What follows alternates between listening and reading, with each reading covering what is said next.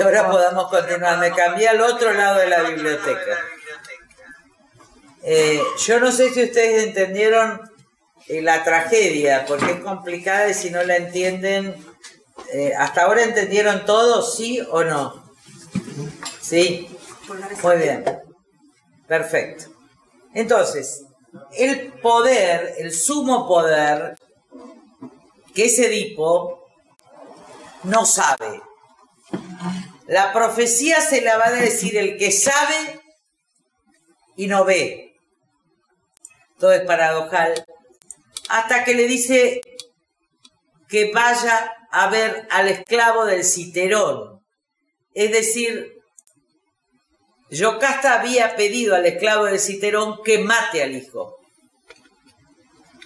Pero él no se animó a matarlo y se lo entregó a Polibio. Por eso él se forma con Polibio. Este es el extranjero que llega, que en realidad viene a cumplir la profecía.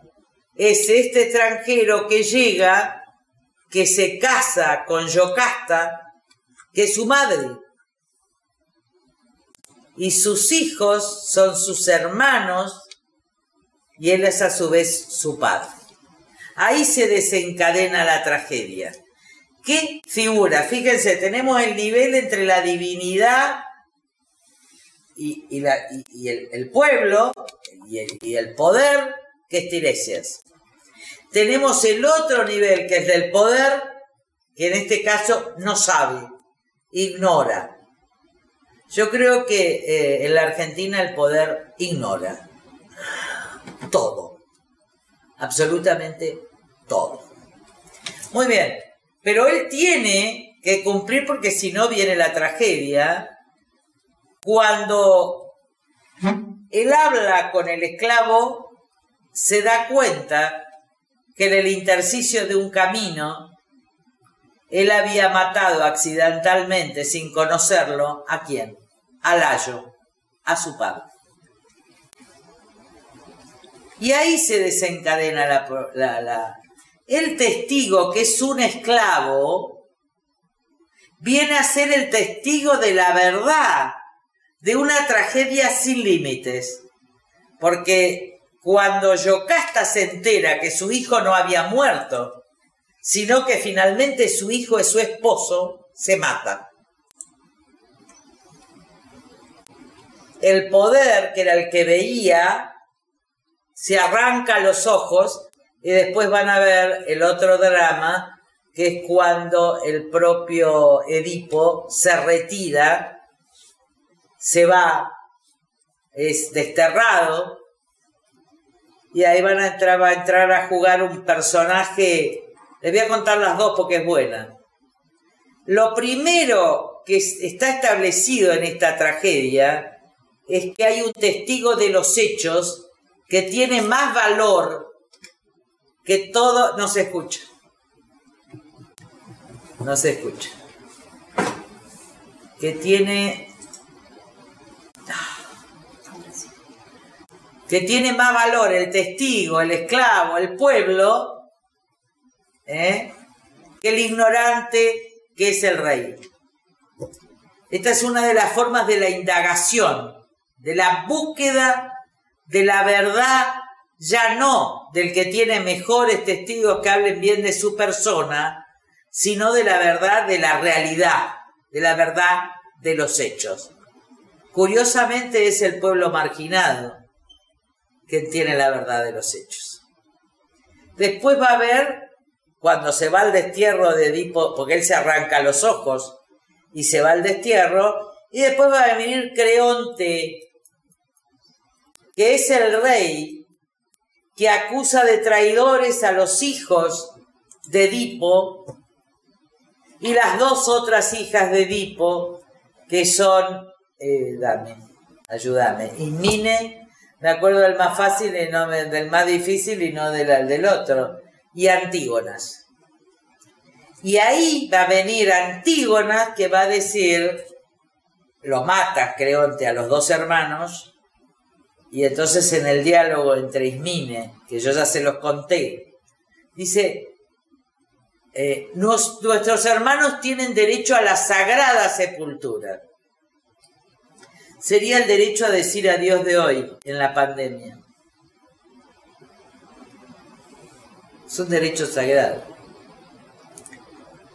Eh, y le contesta, pero ¿cómo nosotras, mujeres, vamos a enfrentar al poder? Era su tío, su casado con una hermana de. con una hermana de. de Edipo. Y entonces Antígona le contesta, por encima del poder del rey. Fíjense que se pone ya en el plano, no de Tiresias, que es el que adivina, el profeta, sino que se pone en el plano que está entre el rey y Dios. Y dice, por encima del poder de los reyes está el derecho sagrado a la sepultura.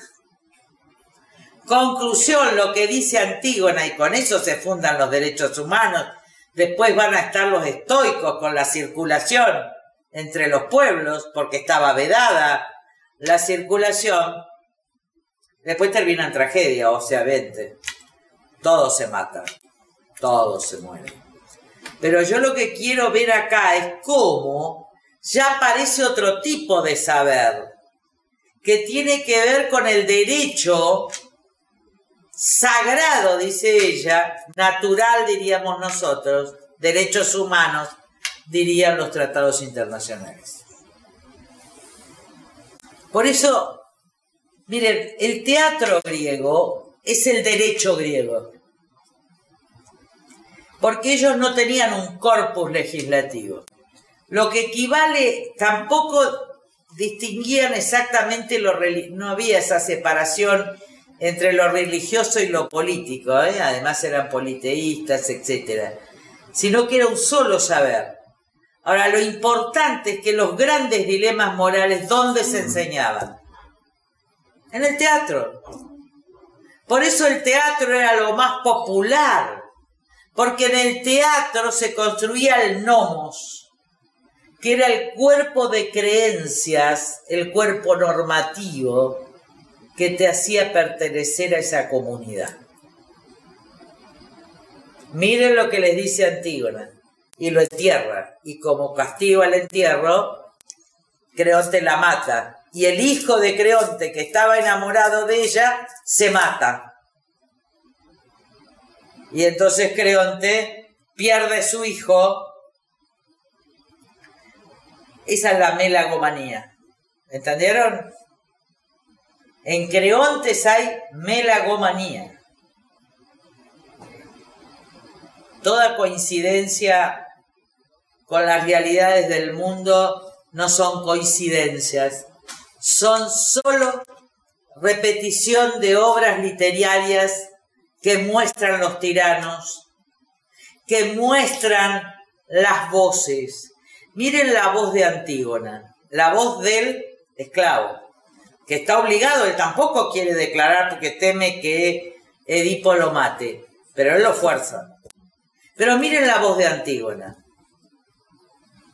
Por eso la voz de Antígona, yo concluiría en la actualidad en lo siguiente, que lo acabo de poner en Twitter.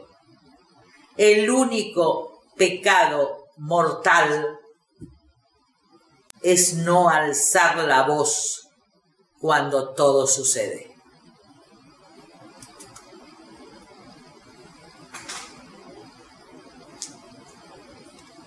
Después voy a explicar más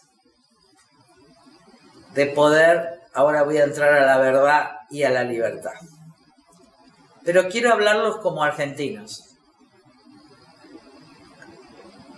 Ustedes que me conocen saben cuando no estoy bien, cuando no estoy risueña, cuando, cuando tengo los ojos que no se me abren. Y estoy pasando por un dolor interno terrible lacerante. Por eso alcé la voz en Formosa. Y todos me preguntan, ¿qué está pasando en Formosa que no sé? es que primero Formosa no le importa a nadie. Porque está en el norte. Me acuerdo cuando estaba en la convención constituyente y les dije, alguien se acercó y dijo, hay tantos libros en el Chaco. Por mí, de la gordita periférica.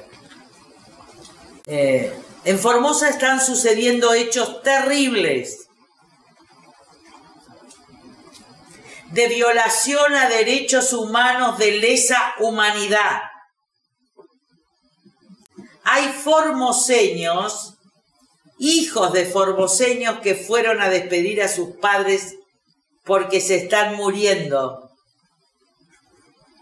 Y los tienen hacinados, aunque no tenga cabid, en un régimen policial con vejaciones que viola el Tratado contra la Tortura.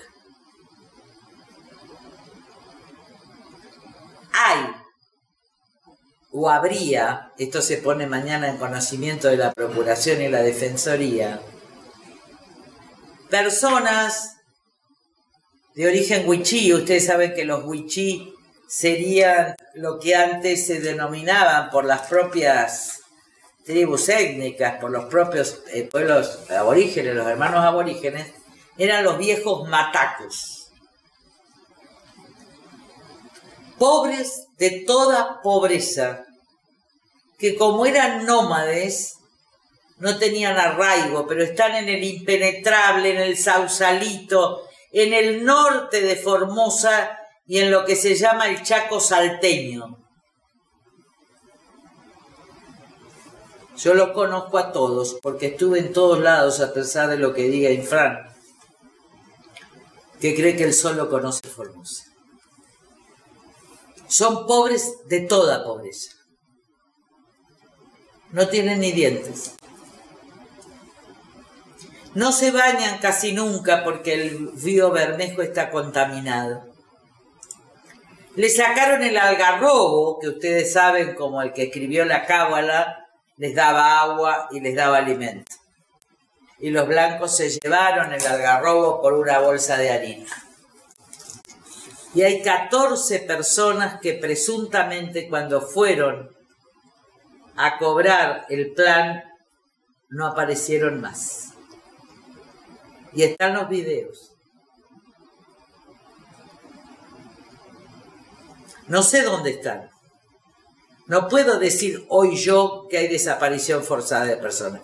Lo que digo es que hay que ser, estar atentos a la historia, atentos a lo que le pasa al otro, como lo que pasa en Mediterráneo. Y yo siento que esto tiene un dolor profundo pero el dolor más profundo es la indiferencia de los que no hablan.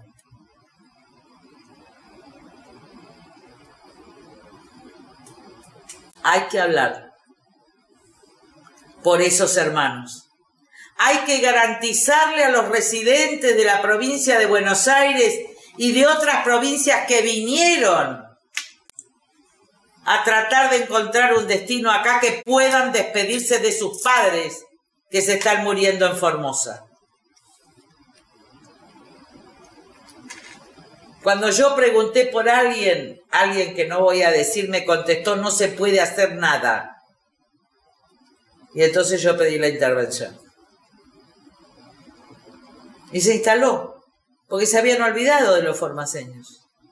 Ahora estamos llevando al Procurador General y a la Defensoría en nombre de las víctimas que están padeciendo. A ver qué hacen los poderes institucionales, aparte obviamente de la causa más amplia que se va a, la de Negri es por alguna persona, la nuestra va a ser por todas las personas. Pero hay muchos en Formosa que dicen que está bien lo que hace Gildo. Es decir, que está bien lo que hace el faraón porque están dominados por el miedo. Y tienen una renegación por miedo de esos derechos humanos fundamentales. Otro hecho ha pasado. Después hablo de verdad.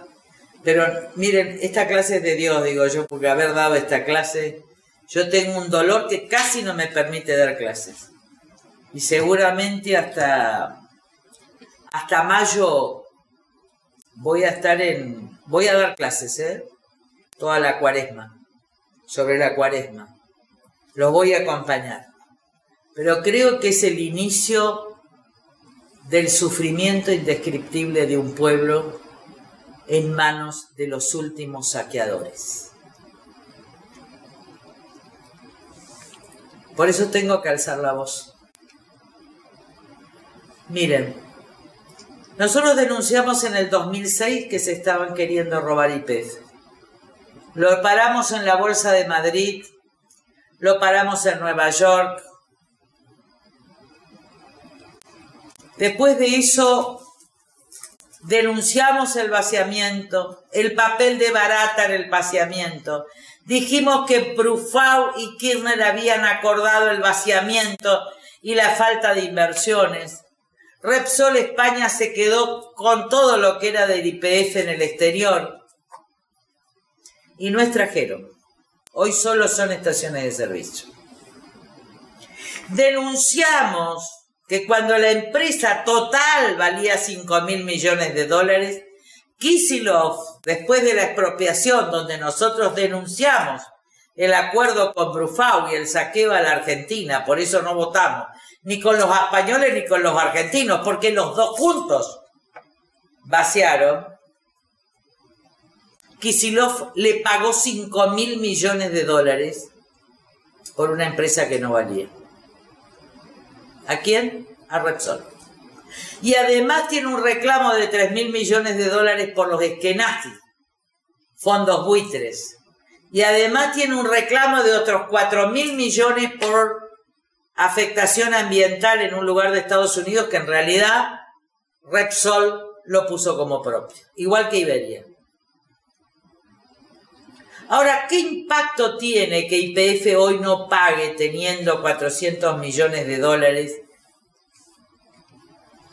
¿Qué impacto tiene que no pague IPF, que es la única empresa que queda con algún valor activo, lleno de deudas, pero todavía? ¿Qué pasa con eso? Caen los valores de todas las empresas argentinas los que cotizan en esta bolsa, en la bolsa de Nueva York, en la bolsa de Madrid y cualquiera. A tal punto que hoy IPF vale 1.450 millones de dólares. Un décimo de lo que le pagó por un porcentaje Kisilov a Brufau. Gran delincuente también. Porque acordaron el retiro con el expresidente Kirchner. Lo que digo está entre un juez que no actuó nunca y que ahora lo voy a denunciar, que es el juez Lijo. Tardé tres años en que Juntos por el Cambio se presentara como querellante, porque no se quería presentar. Sí, Gutiérrez, pero no otros miembros del directorio.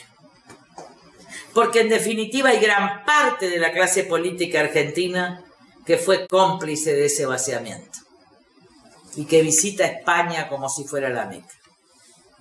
Miren que yo soy directa por madre descendiente de españoles, ¿eh? pero nunca fui a la Embajada de España. Por ser descendiente de españoles. Porque no podía convalidar con mi presencia lo que algunos españoles, incluso el rey Juan Carlos, incluso ahora lo ven, estaban haciendo con Iberia en aerolíneas que sacaron todas las rutas internacionales y que lo peor, lo hicieron con esta bandera argentina que era IPF y que hoy solo quedan distribuidores. Al no pagar como el fondo de estabilización del ANSES, es decir, el que tiene los recursos para pagarnos las jubilaciones, tiene invertido acciones en empresas argentinas que cotizan en bolsa, lo que están saqueando es el Fondo de Estabilización del ANSES. Porque las acciones del ANSES en todas esas empresas no valen nada.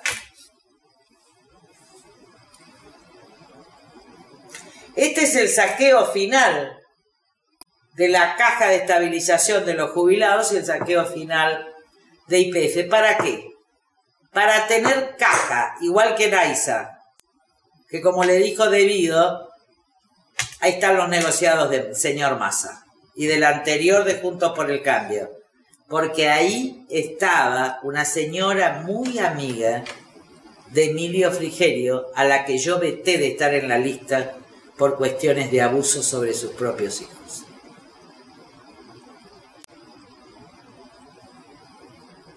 Estoy diciendo la verdad, porque soy testigo, porque hicimos lo que pudimos durante muchos años y lo vamos a seguir haciendo. Pero ustedes saben que estamos en etapa de liquidación de la Argentina y que van a usar todos los dólares que tengan para repartir caja y así garantizarse la impunidad.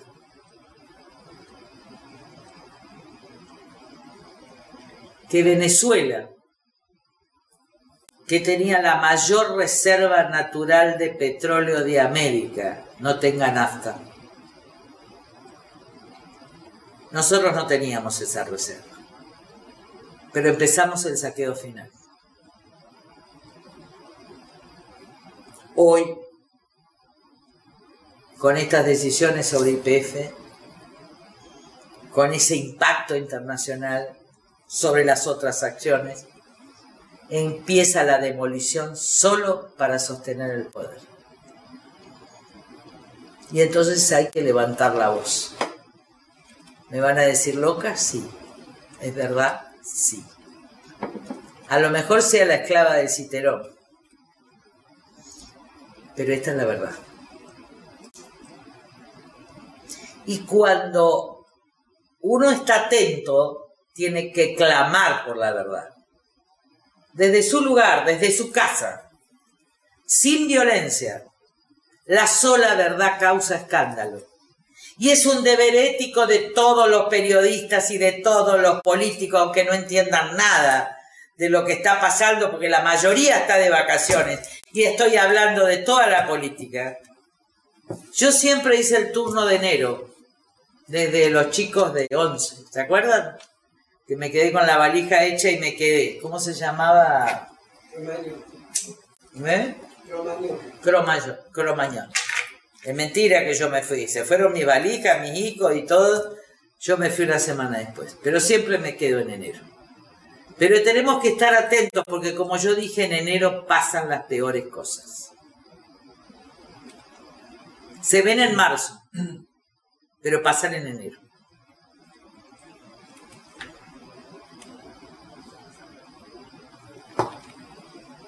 Esto, ahora voy a ir a la verdad, al concepto de verdad.